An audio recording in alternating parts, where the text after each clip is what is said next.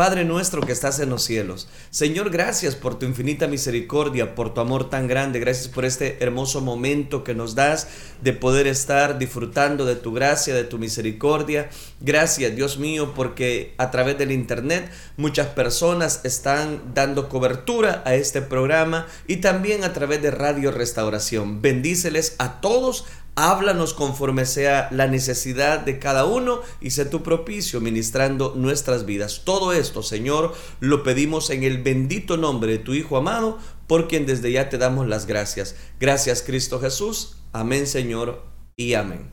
Bien, vamos a hablar, hermanos amados, acerca de la acusación contra Pablo la acusación contra Pablo. Hoy quiero iniciar el capítulo número 24 del libro de los Hechos hablando de unos detalles interesantes. Pablo ha sido flagelado, han acusado, han, miren, han hecho cantidad de cosas y ya lo hemos visto, no voy a repetir todo lo que a estas alturas han, ha sucedido, pero ahora se va a presentar frente a otra autoridad de la época, de un personaje llamado Félix, vamos a hablar un poquito acerca de él, y cómo estas personas estaban dispuestas a seguir con la acusación contra Pablo.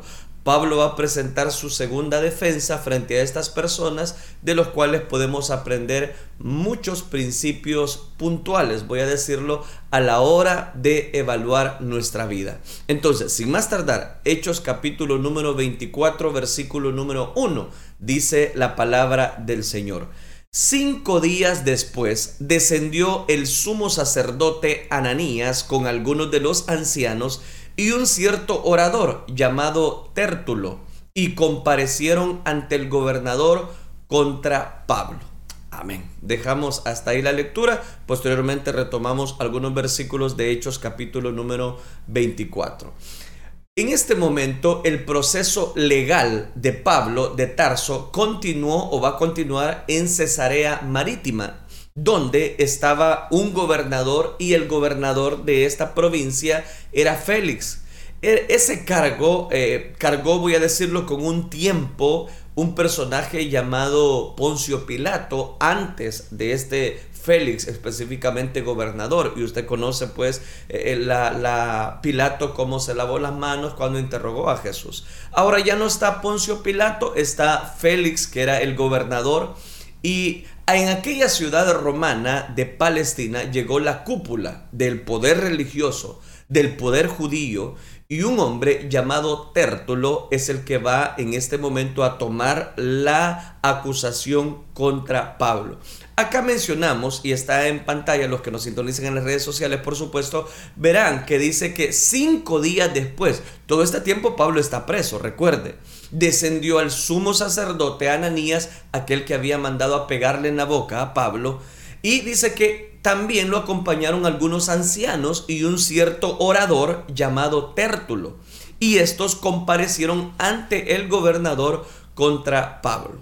Pablo llevaba cinco días detenido en Cesarea, cuando llegó el sumo sacerdote Ananías y aquellos miembros del Sanedrín con el orador, Pablo se presenta y es quien toma la batuta, este personaje llamado Tértulo inicia su discurso.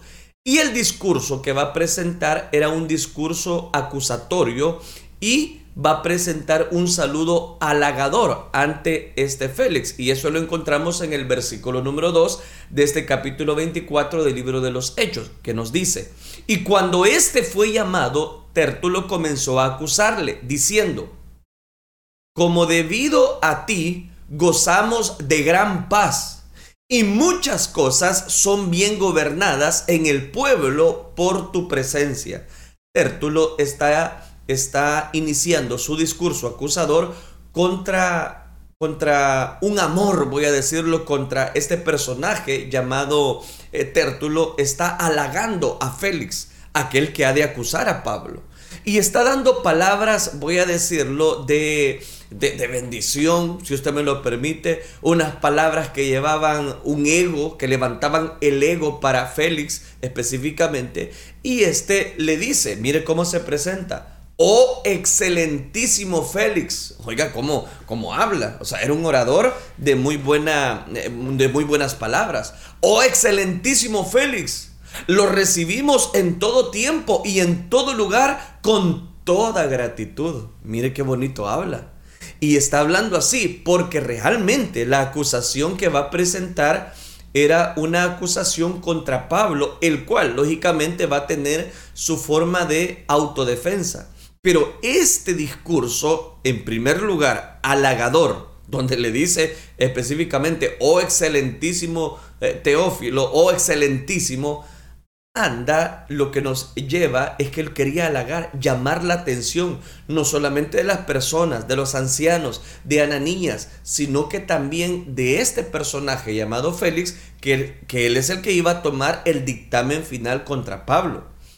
Andan por todas partes, dice ahora el, eh, lo, que él va, lo que él va a promulgar como tipo acusación, versículo 4 pero por no molestarte más largamente, te ruego que nos oigas brevemente conforme a tu equidad. Mire qué bonito habla este personaje. Es que recuerde, la Biblia lo está presentando, Lucas lo está presentando como un buen orador. Y dice el versículo 5, porque hemos hallado que este hombre es una plaga y promotor de sediciones entre todos los judíos por todo el mundo y cabecilla de la secta de los nazarenos. Aquí está ya empezando a acusar a Pablo.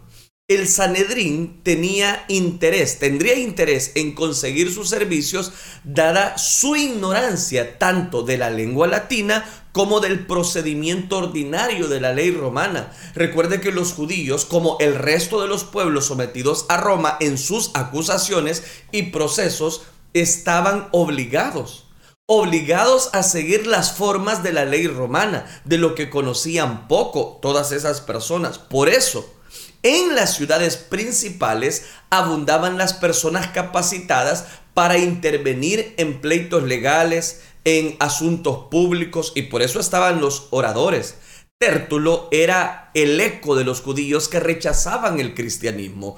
Era eh, el representante de todas aquellas personas que más de una acusación que tenían contra Pablo, lo que ellos tenían era era, voy a decirlo, una especie de rechazo al cristianismo. Y lo veían precisamente como una plaga religiosa, el cristianismo. Como a, Pablo también lo veían como un promotor de, de sediciones y que era cabecilla de la secta de los nazareos. Que era una forma, oiga esto, de identificar identificar a los seguidores de Jesús. Por eso le llamaban nazarenos. Aunque en Antioquía, recuerde, se les conocía como cristianos y se les llamó por primera vez cristianos. Una triada difamatoria es la que este personaje, Tértulo, estaba haciendo contra Pablo. Estaba presentando acusaciones falsas en contra del siervo de Jesucristo, como ya lo hemos visto.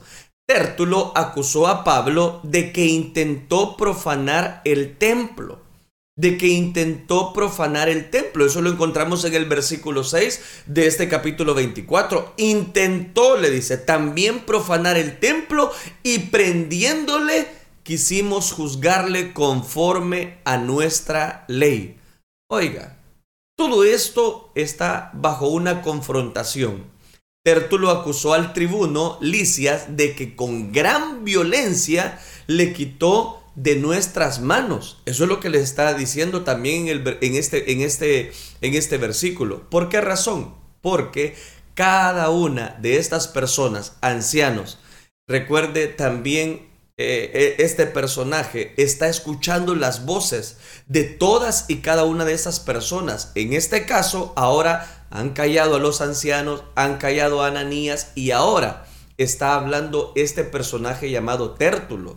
¿Y por qué la Biblia o Lucas se ve la necesidad de mencionarlo? Porque él está acusando de que este Pablo con violencia le quitó todas y cada una de esos elementos, hablando de paz, tiene disensiones, es una mentira, total que todo eso estaba levantando la acusación contra Pablo, la acusación para Pablo.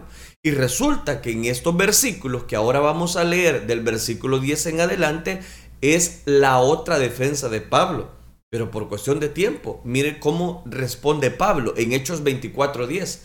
habiéndole hecho señal el gobernador a Pablo para que hablase, éste respondió, como dando a entender el versículo 10 que en ese momento el gobernador Félix le hizo señal a Pablo que ahora él podía hablar y él responde, porque sé que desde hace muchos años eres juez de esta nación, le dice Pablo, con buen ánimo voy a hacer mi defensa, le dice, versículo 11 y 12 como tú puedes cerciorarte, no hace más de 12 días que subí a adorar a Jerusalén y no me hallaron disputando con ninguno, ni amotinando a la multitud, ni en el templo, en las sinagogas, ni en la ciudad.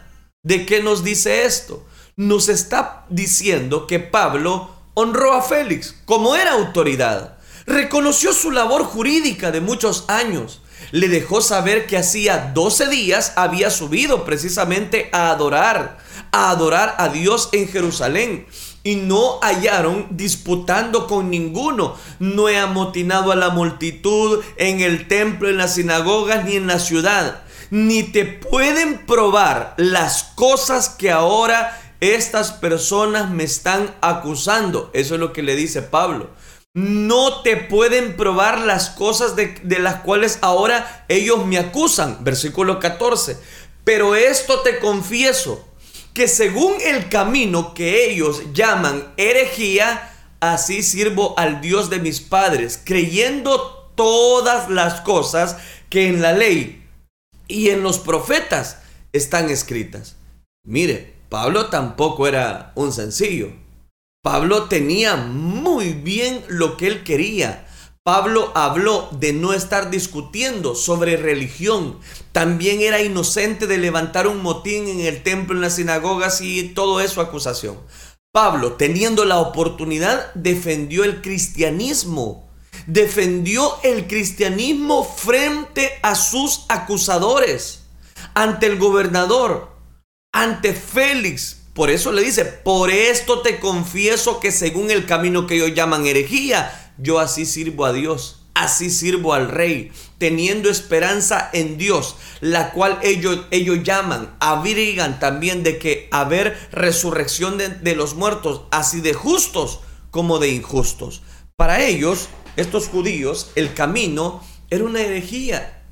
Y ese camino lo que traería para ellos era disensión, según ellos. Lo que traía era, era eh, disensiones para las personas. El apóstol continuó con su testimonio y por esto procuró tener siempre una conciencia sin ofensa ante Dios y ante los hombres, dice él. ¿De qué está hablando Pablo? ¿De qué está, qué está mencionando específicamente? Lo que está diciendo es que él claramente se había comportado precisamente delante de las personas con rectitud. Pablo se sentía como una mente que no ofendía a Dios. Estaba limpio en su conciencia ante el cielo, ante la tierra. La conciencia puede ser un fiscal que acusa a un abogado que defiende injustamente. Una buena conciencia nos ayuda a decidir, a hacer, lo que moralmente es correcto, lo que éticamente es correcto. La conciencia puede hablar por sí misma. Ante la misma se sujetan la razón, la intuición y la lógica. ¿Por qué? Porque la conciencia puede llegar a donde aquellas personas acusadores o los que están siendo acusados no pueden llegar. Pero pasado, dice, algunos años, vine a hacer limosnas, sigamos con los versículos, a mi nación, versículo 17, y a presentar ofrendas. Estaba en ello cuando unos judíos de Asia me llamaron purificando en el templo, no con multitud ni con alboroto. Pablo con esto daba testimonio de su judaísmo de que estaba en el templo ofrendando, practicando purificación, que cumplía los rituales que ellos tenían. Pero era un religioso que cumplía con la ley del orden. Pero algunos judíos de Asia Menor que no lo apoyaban, lo vieron e incitaron a otros judíos contra él. Pero aclaró ante Félix, ellos debieran comparecer ante ti y acusarme. Si contra mí tienen algo, o digan estos mismos si hallaron en mí alguna cosa mal hecha, que me acusen de las cosas que yo he cometido. Y todo lo que Tértulo ha dicho, eso es mentira. Oiga, qué interesante. Pablo resultó ser su propio abogado, haciendo su propia defensa, por lo que pidió a sus acusadores, presenten pruebas. Y si tenían alguna, era que él habló de la resurrección de los muertos. Y eso sí, yo lo hablé, dijo Pablo. Y cuestionó la ausencia de pruebas de sus primeros detractores. Oiga, Pablo había analizado muy bien su autodefensa, había dado el dictamen, el dictamen con una persona, él como acusado. Ahora, después de Pablo presentar esa defensa, viene lo siguiente, viene en este momento la palabra que Félix de declarar. Ya escuchó a algunos, ya escuchó a los acusadores, ya escuchó a aquellas personas que se están defendiendo ante esas acusaciones. Ahora, ¿qué dice Félix? Versículo 22. Entonces Félix, oídas estas cosas, tanto lo del uno como lo del otro, estando bien informado de este camino, les aplazó diciendo, cuando descendiere el tribuno Licias, acabaré de conocer vuestro asunto.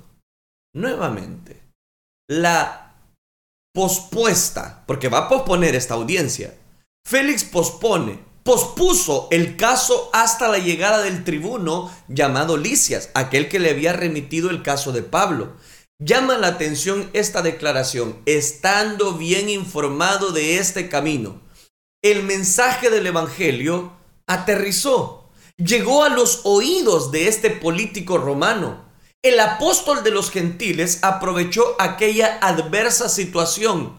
Nuevamente para dar testimonio acerca del camino de los que seguían a Jesucristo, el único camino de salvación, el único redentor, el único que puede perdonar nuestros pecados. Por eso le llamé a esta serie Pablo el Evangelizador, porque acusándos teniendo acusadores, teniendo personas, él siempre predicaba el Evangelio. Él siempre se defendía predicando la palabra de Dios. Él siempre se defendía poniendo de manifiesto que Dios es el único que puede dar la bendición.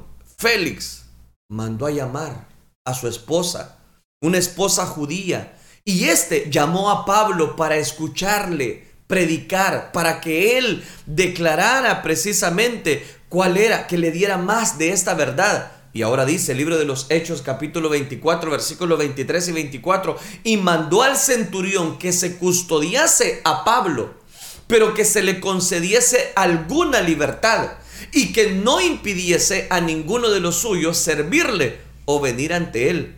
Pero dice la escritura, algunos días después, Pablo seguía preso con cierta libertad, pero seguía preso. ¿Alguien podía visitarle? Sí, pero dice, algunos días después, viniendo Félix con Drusila, su mujer, que era judía, llamó a Pablo y le oyó acerca de la fe en Jesucristo. Dice el versículo 25. Pero al disertar Pablo acerca de la justicia, del dominio propio y del juicio venidero, le dijo, a, le dijo este Félix a Pablo, ahora vete vete, pero cuando tenga oportunidad, ahí te voy a llamar. Félix, procurador de Judea, se enamoró. Se enamoró de esta, a la hora era precisamente esta persona, su mujer, dice la escritura. Y la convenció para que abandonase, voy a decirlo de esta manera, a su marido. Y contra la ley que prohibía a una judía casarse con, con un pagano, consintió en que lo consideraba un concubinato del cual nació Agripa. Ahora dice el versículo 25, pero al disertar Pablo acerca de tres temas, de la justicia, del dominio propio, del juicio venidero, al razonar Pablo con ellos acerca de esta justicia, resulta que Pablo tocó temas doctrinales, el dominio propio, pero oiga, la justicia y también el juicio venidero, y tenía que vivir sin hacer lo malo. Eso es lo que le está diciendo. Que tenía que controlarse para no hacer lo que quisiera, sino solamente lo bueno. Se nos dice que Félix se espantó. Se espantó, que tuvo miedo. Pero, pero que ante ese miedo, ante ese espanto, no se arrepintió. No quiso cambiar su vida lisonjera no quiso, cambiar su vida adúltera porque dice que era su mujer, no que era su esposa. Y por eso cuenta la historia, que era un concubinato lo que él tenía. Muchos se asustan, se estremecen, les da convicción ante la proclamación del Evangelio. Pero luego de terminada la palabra, siguen iguales. Se les dan consejos, pero no cambian. Oyen la palabra. Y el mensaje paulino era demasiado fuerte para Félix. Este pecador quería un mensaje light, un mensaje que le aplaudieran a él, pero este no le comunicó lo que, de, lo que Félix deseaba escuchar. Pablo tenía un mensaje claro y era el juicio venidero. Era un mensaje claro, el dominio propio. A muchos oyentes les gustan los mensajes mágicos de prosperidad, de motivación personal, pero que cuando les hablen de negación propia, cambian el Facebook, cambian el canal, cambian Radio Restauración. ¿Por qué? Porque no le gusta escuchar que es necesario decirle a las personas que se arrepientan, que no solamente el Evangelio viene para dar un brochazo de bendición, no, el Evangelio sí trae bendición, pero lo primero es arrepentimiento. Félix no quería arrepentirse, oyó el mensaje, pero lo que él dice, ah, ya te oiremos de eso otra vez. Le gustan mensajes tranquilos, mensajes que no les molesten, mensajes que siguen dando cosas contra el aguijón. Analicemos esta declaración, deme tiempo, me faltan algunos minutos, ahora vete. Pero cuando tenga oportunidad le dice, te llamaré. Qué triste. Qué triste es que las personas siguen posponiendo su relación con Dios. Los varones atenienses le dijeron a Pablo, ya lo estudiamos en el aerópago de Atenas, pero cuando oyeron lo de la resurrección de los muertos, dice que unos se burlaban, otros decían, ah, Pablo, ya te oiremos acerca de esto otra vez. Ahorita no hay tiempo, Pablo, para hablar de eso. Eso me recuerda también al faraón, el cual Moisés le dejó saber cuándo debía orar por él para que las ranas, la plaga de ranas, se fuera. Él le contestó, ah, mañana. Muchos esperan ser salvos mañana, pero mueren hoy desean hacer profesión de fe mañana. No, es que en el último minuto, cuando ya, ya estén a punto de morir, ahí le voy a entregar mi vida a Cristo. ¿Quién le asegura ese último minuto? ¿Quién le asegura a usted? Y muchos posponen su relación con Dios y muchos dicen, no, mañana, mañana lo vamos a hacer. Félix lo está haciendo otra vez contra Pablo. Ya te oiremos de esto, Pablo. Pablito, otra vez. Ahorita no. No puedo poner dominio propio. No puedo creer en el juicio venidero. Así como Faraón pospuso, prefirió quedarse una noche más con las ranas. No te quedes una noche más con el pecado. La paga del pecado es muerte. Algunos pecadores declaran, hoy no me quiero convertir, pero me voy a convertir mañana. Sí, sí, se lo prometo, mañana. Mm. La Biblia dice, cuando oyeres la palabra de Dios, no endurezca su corazón. Hoy es el día de salvación para tu vida. Hoy es el día de salvación para tu angustioso corazón. Hoy es el día de tu milagro. El milagro no puede eh, posponerse, el milagro del nuevo nacimiento. No, Jesucristo te llama hoy, mañana puede ser demasiado tarde cuántas personas que están en este momento ya que pasaron, están probando la inmortalidad, que fueron sepultados, cuántos de ellos murieron diciendo que sí, lo iban a hacer, lo iban a hacer, pero nunca lo hicieron, lo pospusieron. En segunda de Corintios capítulo 6 versículo 1 al 2 dice la escritura, así pues nosotros como colaboradores suyos os exhortamos también a que no recibáis en vano la gracia de Dios, porque dice, en tiempo aceptable te he oído y en día de salvación te he socorrido. He aquí ahora el tiempo aceptable. He aquí ahora, no mañana, el día de salvación. Le decía Pablo a la iglesia de Corinto, ahora, ahora es el día de salvación para ustedes. Félix tenía otros planes con Pablo. Y lo dice el versículo número 26 específicamente. ¿Y qué le dice? Esperaba también con esto que Pablo le diera dinero.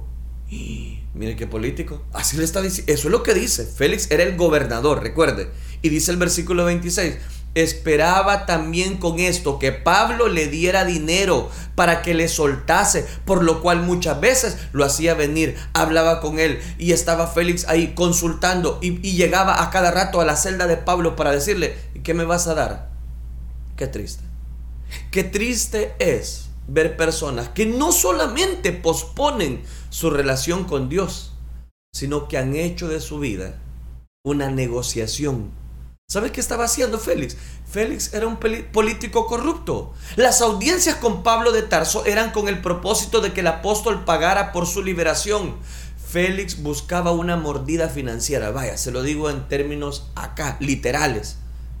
Fabio Josefo, un historiador, dice lo siguiente. Entonces Félix mandó con pregón que los que eran contumaces confiaban en ello saliesen de la ciudad.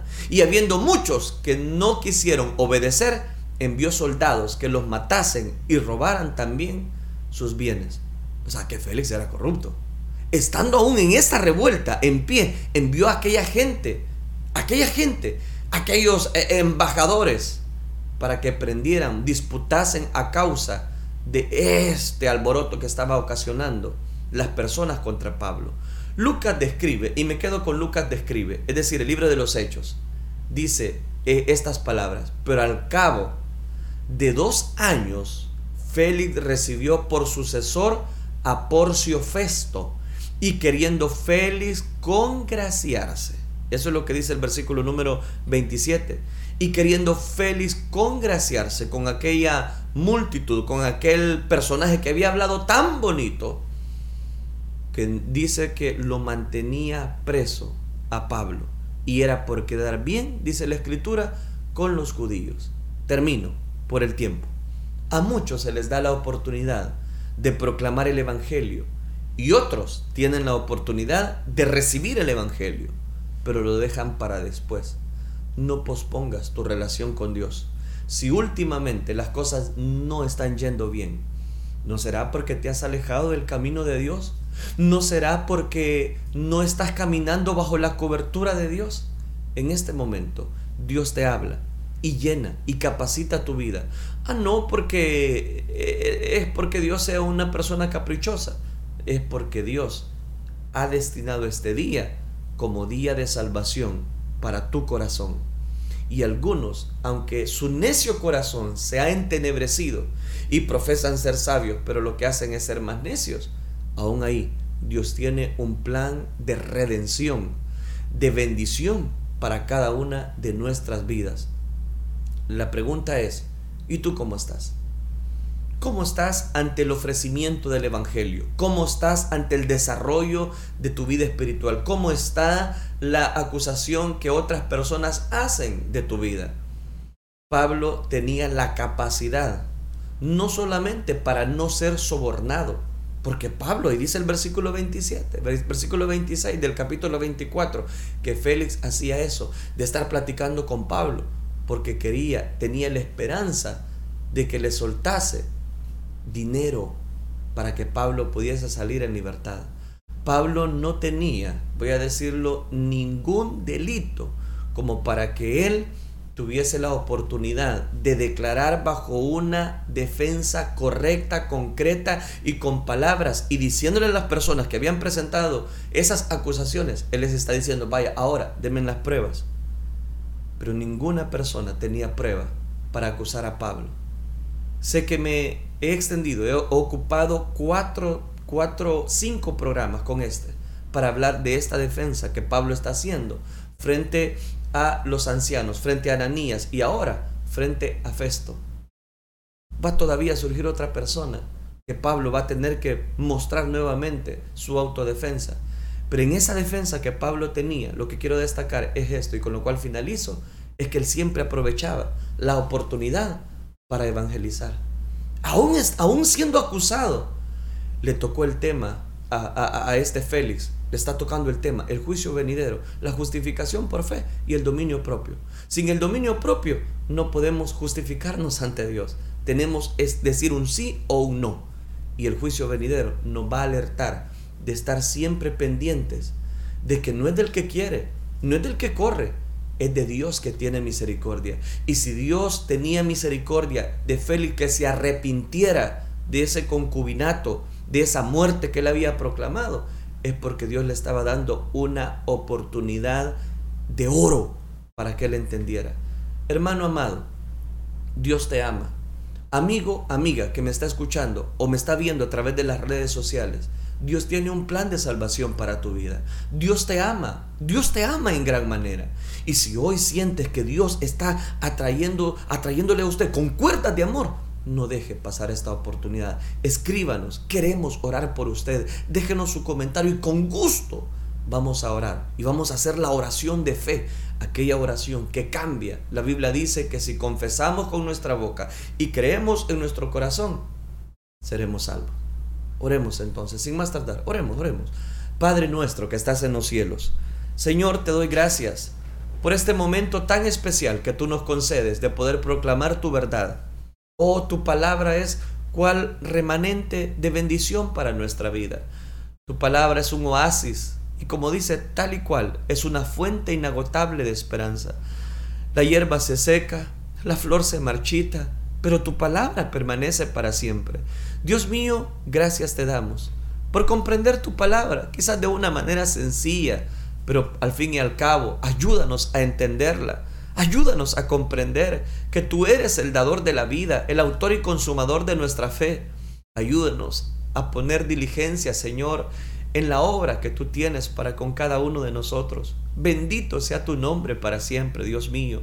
Gracias por tu palabra y desde ya pongo delante de tu presencia todas y cada una de las personas que en este momento están entregando su corazón a ti. Escucha su arrepentimiento, escucha su oración, te lo suplicamos.